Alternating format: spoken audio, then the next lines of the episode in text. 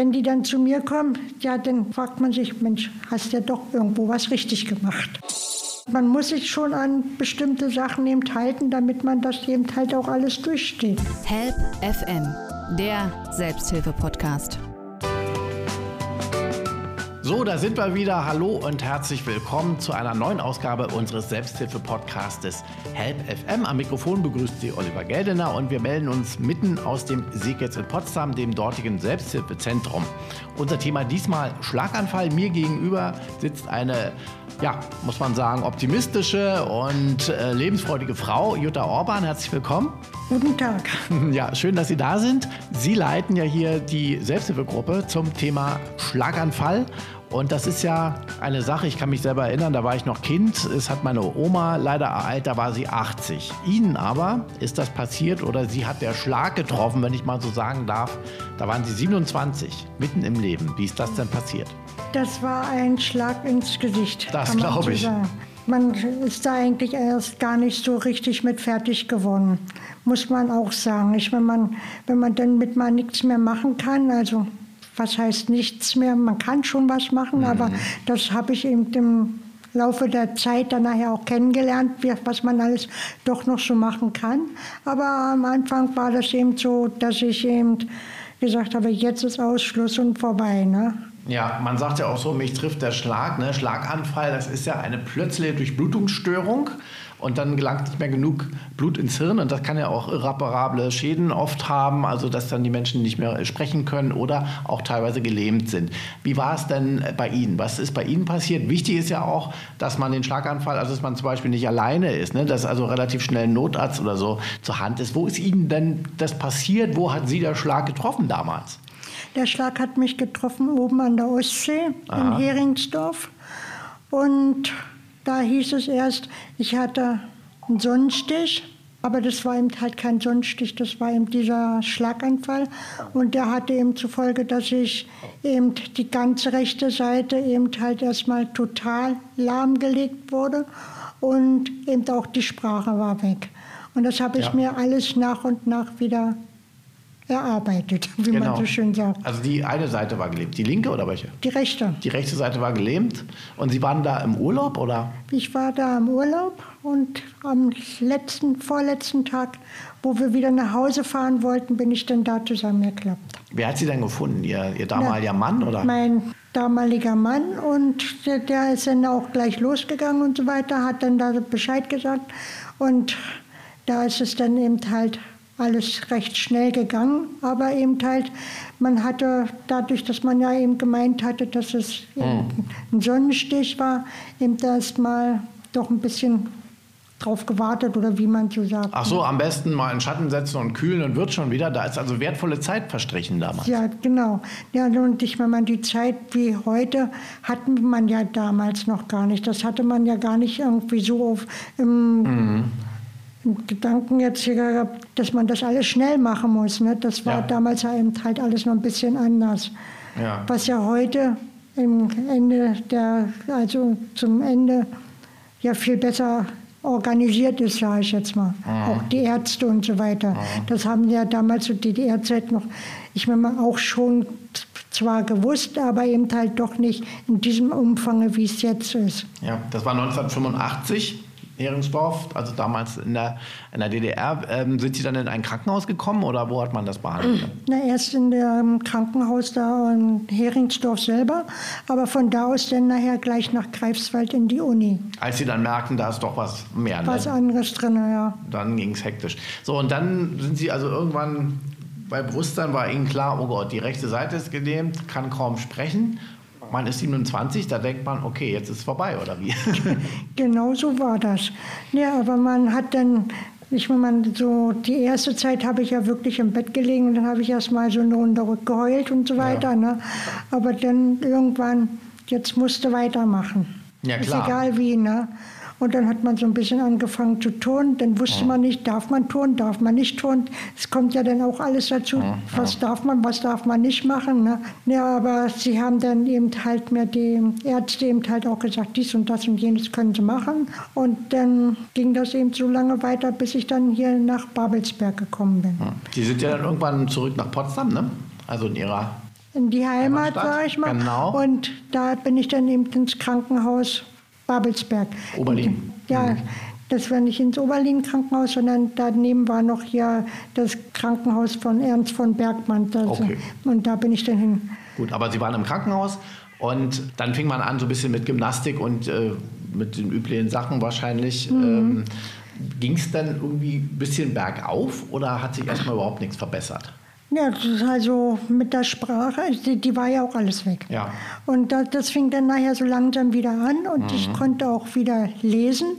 Aber die, dieses Sprechen und Lesen, also das habe ich zu Anfang noch nicht so übereingekriegt. Also Ja. da Wa- Was heißt das? Also man konnte gleichzeitig lesen und sprechen oder wie? Nee, erst mal so, aber auch wenn ich was gesprochen habe, dasselbe habe ich aber immer noch nicht so gelesen. Ah, okay. Also das war ganz komisch, ne? Wo ich denn hier in Potsdam-Babelsberg wieder war, da war die Sprache mit dem Sprechen und Lesen, das ging dann nachher schon einwandfrei. Das, was ich heute noch nicht kann, ist, wenn ich jetzt was schreiben soll. Ich weiß, was ich schreiben kann und so weiter. Und wenn solange, sobald das Papier vor mir liegt, dann überlege ich. Ja. Dann ist das weg aus dem Kopf. Okay, also sind manche Hirnregionen mm, funktionieren nicht, noch nicht so oder nicht mehr? Nicht mehr. Die, ja. die, also das nach so vielen Jahren, sage ich jetzt Ja. mal, es sind ja schon über 30 Jahre jetzt her, ne? da funktioniert das nicht mehr so, dass da noch was dazu kommt. Mhm. Man versucht es immer wieder. Ich meine, ich habe ja auch schon einiges so aufgeschrieben, aber eben halt manchmal, wenn es dann schnell gehen soll, geht gar nichts. Hm, Ja. Und ähm, wie war es mit dem Laufen? Am Anfang ging ja auch da gar nichts, nehme ich an. Ja, Das kam langsam wieder? Das, jetzt laufe ich schon wieder etwas langsamer und das ist geschuldet am Alter, nehme ich mal an. Und ich konnte da eigentlich recht gut laufen noch Mhm. wieder. Auch ohne Hilfe? Also Ohne Hilfe, ohne alles. Also ich bin wirklich bis vor sechs Jahren, sage ich jetzt mal, oder waren es auch fünf Jahre jetzt, bin ich noch ohne Stock gelaufen. Weil, ne, aber irgendwann sagt man sich, jetzt ist Schluss mit lustig. Ja, fühlt sich auch sicherer vielleicht. Jetzt mit 27 ist das ja nicht so häufig. Ich habe es ja auch eingangs gesagt, häufig äh, trifft der Schlag ja die älteren Menschen. Konnte man irgendwann mal rauskriegen, was da bei Ihnen so speziell war, warum Sie mit 27 einen Schlaganfall hatten schon? Ja, also ich nehme an, also das hat man ja dann zehn Jahre nach meinem Schlaganfall hat man dann meinen Herzfehler erstmal festgestellt, obwohl ich das ja alles vorher schon gemerkt hatte und Ja. auch immer wieder gesagt hatte, hat man das eben halt immer so ein bisschen ignoriert, ne? weil ich eben halt das mit der Wirbelsäule habe, das liegt alles an der Wirbelsäule. Es liegt immer nur Was an haben der Sie an der Wirbelsäule? Ist das angeboren? Oder? ja, das ist auch angeboren. Das war eine Wirbelsäulenverkrümmung Aha. und operiert und so weiter. Ne?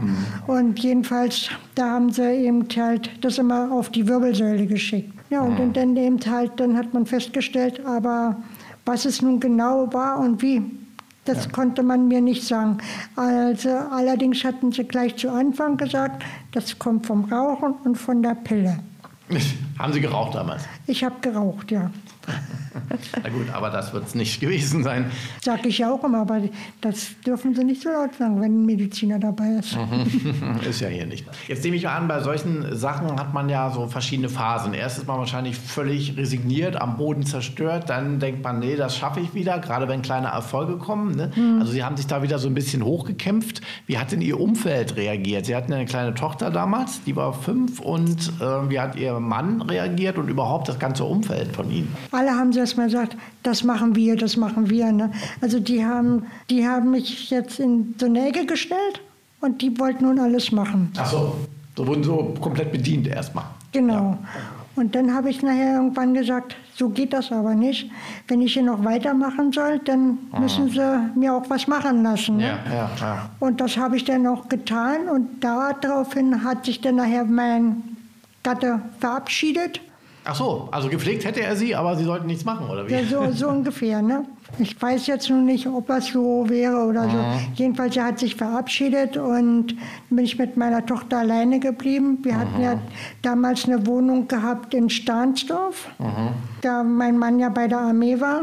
Denn dadurch, dass, dass ich eben halt die Wohnung noch mit Ofen heizen musste und so weiter, hat man mir dann die Wohnung hier am Schlatz angeboten, die wir dann ja auch genommen haben. Und von da an haben wir eigentlich doch ein recht gutes Leben geführt. Help FM, der Selbsthilfe-Podcast. Ich bin ja dann hier auch arbeiten gegangen. Ja, wie war das eigentlich? Sie hatten ja mal eine Bürotätigkeit eher als Wirtschaftskauffrau, aber ab, wie lange hat es denn gedauert, bis Sie wieder arbeiten konnten und so halbwegs am normalen Leben teilhaben konnten? Na, 87 Also fing. zwei Jahre Ja. in etwa. Das ist schon eine lange Zeit, wo Sie eigentlich nur zu Hause waren. Ja, ne, ich war zwischendurch ja noch bei meinen Eltern gewesen, weil ich ja erst gedacht habe, dass ich denn da eine Wohnung irgendwie kriege, dass ich dann da ein bisschen näher in der, in der Familie bin. Ne? Aber das hatte dann nicht geklappt und dann bin ich wieder zurückgegangen nach Potsdam. Und das war vielleicht auch mein besseres Glück gewesen, so dass ich dann eben selber eben mitdenken musste und das alles so machen musste, wie es eben so vorgeschrieben ist in, im eigenen Leben jetzt. Ne? Und Ja. das finde ich auch ganz gut. Und dann haben Sie, also da hat sich ja Ihr Mann wahrscheinlich um das Kind gekümmert, um die Tochter, dann waren Sie alleine. Ne? Und das hat alles funktioniert. Also alleinerziehende Mutter ist ja schon schwierig und arbeiten und alles drum und dran. Und Sie waren ja trotzdem, meine, wie, wie war es denn? Konnten Sie sich uneingeschränkt bewegen, Auto fahren oder, oder wie können wir uns das vorstellen? So? Oder, Autofahren. Ich bin 87. 87 bin ich hier in die Fahrschule gegangen. Also hatte ich dann gesagt, also ich, jetzt möchte ich fahren lernen. Vorher, ich hatte ja vorher noch gar nichts, keine Fahrerlaubnis. Ich denke, um Gottes Willen. Ich musste mich ja dann erstmal zum, zum Augenarzt, zum Ohrenarzt und, und, und dann hier zu zwei Psychologen, einen in Potsdam, einen in Berlin und wie das denn so war. Das habe ich dann alles überstanden. Die haben dann Ja gesagt, ich darf die Fahrerlaubnis machen und dann habe ich die 87 gemacht und seit 88 fahre ich Auto. aber ganz normal. Oder waren es immer spezielle Automatikautos? Oder? Na, damals war es ja, mein Trabant wurde umgebaut äh, äh, auf Hygomat und dann konnte ich Auto fahren. Weil Sie konnten mit dem rechten Bein nicht, oder ging das? Mit, der- nur mit links. Nur mit links. Also das war eingeschränkt nach wie Das, vor. das, also das, das rechte Bein, ich meine, mal, wenn das langsam gewesen wäre oder so, könnte man das ja machen. Ja. Aber man kann ja Schon dem klar. Mhm. an den nächsten Autofahrer nicht sagen, also da vorne ist nun da jemand, die fährt ein bisschen langsamer, das geht nicht. Also Ja. musste ja so weit in Ordnung sein, dass, und da haben sie das ja alles umgebaut auf die linke Seite. Ja. Und, dann, und dann konnte ich Auto fahren. Und das fahre ich ja jetzt seit, seit der Wende, fahre ich ja jetzt das dritte Auto. Ja, mit links quasi. Mit links. Sie machen alles mit links. Jetzt äh, ist links eigentlich Ihre starke Hand gewesen oder Ihre schwächere? Weil viele würden ja sagen, oh Gott, auch noch die rechte Hand. Die rechte Hand war ja eigentlich meine Hand, mit der ich geschrieben habe Ja, und so weiter. wie bei viel- wie bei den meisten, Wie, ja. wie bei den meisten. Aber eigentlich bin ich Linkshänder Aha. und be- habe das jetzt auch gut genutzt. Sie wurden um, umerzogen auf von Ich links wurde- auf rechts, sowas gab es genau, ja damals. Aha, und dann hat sich jetzt die linke Seite, war sowieso die starke. Also insofern ist es für Sie gar nicht so schlimm. Wenn man es jetzt so sieht, ja. Ja. Ich sehe es mal positiv. Okay, und da haben Sie sich ja wirklich gut dann selbst äh, durchgekämpft. Sie waren dann arbeiten, Autofahren, haben Ihre Tochter großgezogen. Also ist ja eigentlich wirklich erstaunlich. Und als dann die Wende kam, dann gab es ja auch in der DDR oder in der ehemaligen dann die Selbsthilfe. Die war ja vorher, gab es die nicht so richtig unterm Dach der Kirche, aber war nicht so gewollt. Man sollte machen, was der Arzt sagt. Und sie waren sie relativ schnell auch dabei bei der Selbsthilfe und haben dann hier auch die Gruppe aufgesucht und mit wahrscheinlich organisiert. Was hat Sie da so interessiert? Weil Sie wahrscheinlich selber so jemand waren, der sich eben selber immer geholfen hat, ne? Naja, also ich war ja vorher in der Rollstuhlfahrergruppe gewesen. Aber das war dann, naja, nicht so das Richtige. Wo gehst du denn nun hin? Und okay, versuchst es mal mit Schlaganfall. Was ja auch die richtige Gruppe eigentlich ist. Genau. Ja, ich meine, ich könnte in die Nierengruppe gehen, ich könnte in die, die Wirbelsäulengruppe gehen oder so. Ne? Ich meine, da, bei mir gibt es ein paar mehr Baustellen, aber eben halt, ich habe mich dann nun eben für die Schlaganfallgruppe entschieden und da war ich auch, glaube ich, ganz gut aufgehoben. Denn die haben auch sehr viel gemacht. Nicht nur, dass wir eben Kaffee getrunken haben, sondern eben halt auch Reisen, also Ausflüge und eben so Vorträge gemacht. Ne? Also das war schon immer recht gut gewesen. Und das habe ich gesagt, ja, hier bleibst du. Naja, und dann bin ich hier erst bei Herrn Otto geblieben und dann war ja nachher Frevi da ne? und nachher habe ich das jetzt praktisch Sie übernommen. leiten jetzt die Gruppe. Genau. Jetzt und sind ja schon lange dabei, wirklich, seit Ja. Mhm. Anfang der 90er. Ne? Ähm, das Was gibt Ihnen das? Also es ist sicherlich wichtig, da immer wieder mit Menschen zusammenzukommen, ne, die man eigentlich nicht kennt, die aber ein ähnliches Schicksal haben. Was hat Ihnen das nochmal so gegeben? Was hat mir das gegeben? Also, dass man eben halt in, in der Gemeinschaft gesessen hat, gelacht, gesungen und, und Probleme ansprechen konnte, die man ja zu Hause, ich meine, man, ich war ja nun auch alleine, aber wenn ich dann jemanden hatte, ja, dann ging das so ein paar Minuten oder so und dann, ach, nun reden wir mal über was anderem, ne? Und da konnte man sich dann eben halt mal so richtig auslassen mit einem Thema. Kommt drauf an, was nun genau ist, aber da muss ich sagen, das hat mir wirklich sehr viel geholfen. Ja, das äh, ist ja auch der Sinn eigentlich der Selbsthilfe, ne? dass man sich auf Augenhöhe austauscht und eben auch Erfahrungen und Tipps. Würden Sie sagen, ohne das hätten Sie die letzten 30 Jahre nicht so gut meistern können? Also waren da auch richtig wertvolle Tipps dabei oder war es die Gemeinschaft, die entstanden ist, vielleicht auch Freundschaften? Erstmal, erstmal waren die Freundschaften dabei, dann die, diese Gemeinschaft, also auch die, diese ja, dass man zusammen sich austauscht mit, mit Menschen, die ein gleiches Schicksal haben. Die verstehen genau. das doch viel besser. Die, ne? die verstehen das besser und dadurch kommt man da eben halt viel besser bei rüber. Ja. Mir jedenfalls hat es immer sehr viel geholfen. Ja. Und vor allen Dingen auch, wenn ich jetzt auch jetzt als Leiter, was ich ja gar nicht so gerne höre und dass ich das immer, dass man das sagt so rum. Aber wenn die dann zu mir kommen, ja, dann, dann fragt man sich, Mensch, hast du ja doch irgendwo was richtig gemacht.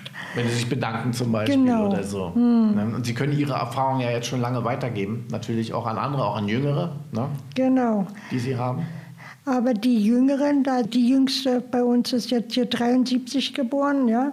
Alle anderen sind dann eben zwischen 73 und 29. Also wir haben uns so langsam wieder so ein bisschen hoch, aber es fehlen eben wieder Leute. Aber den Schlag leider, der trifft viele immer wieder, auch jüngere Menschen, ne? nach wie vor. Und insofern ist ja das Angebot, Angebot da und wichtig. Wenn Sie jetzt so zurückblicken, in den letzten 30 Jahren ähm, hadern Sie eigentlich, oder 36 sind es ja schon, seit dem Schlaganfall, oder klingt jetzt komisch, sagen Sie, vielleicht sollte es so sein, nur es hat doch auch was Gutes. Wie, wie bewerten Sie das jetzt, Ihr Leben, wenn Sie zurückblicken, jetzt mit Anfang 60? Oh, also ich habe mir immer was anderes vorgestellt, muss ich ganz ehrlich ja. sagen. Aber eben halt, man muss es ja nicht so nehmen, wie es kommt oder gekommen ist. Und man hat das Beste draus gemacht.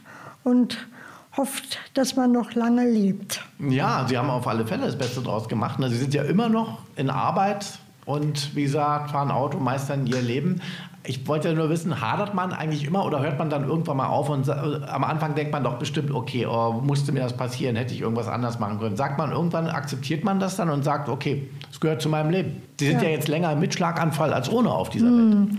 Also ich muss jetzt ehrlich sagen, ich muss jetzt damit leben und lebe jetzt praktisch so, dass ich eben halt sagen kann, hast du richtig gemacht. Was anderes kann man ja gar nicht mehr machen. Ich, man, ich kann mich jetzt nicht hinstellen und sagen, ja, da hätte ich mal so. Mhm. Nein, ja das bringt nichts. Ne? Also so, das strahlen sie nämlich auch aus, diesen Optimismus. Und nur so, finde ich, kann man sowas ja auch äh, bewältigen, weil sie können, man kann es ja eh nicht mehr zurückdrehen. Und, äh, genau so sieht das aus.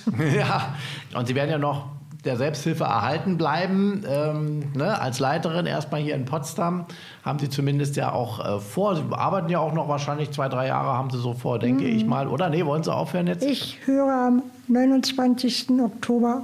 Oh, da sehen Sie, haben Sie mich. Mitarbeiten. Ist das gut? Also, oder haben, werden Sie dann vielleicht zu viel Zeit haben, dann wieder da nachzudenken? Also ich finde das, ich habe dann genug gearbeitet ja. und überlasse jetzt anderen Leuten kann mich dann jetzt wieder besser auch dieser Selbsthilfegruppe widmen. Das stimmt. Denn ich meine, ich hatte ja nun durch den Krebs wahrscheinlich, den ich dann auch noch hatte, dass ich dann da eben gesagt habe, das habe ich alles irgendwie gemeistert.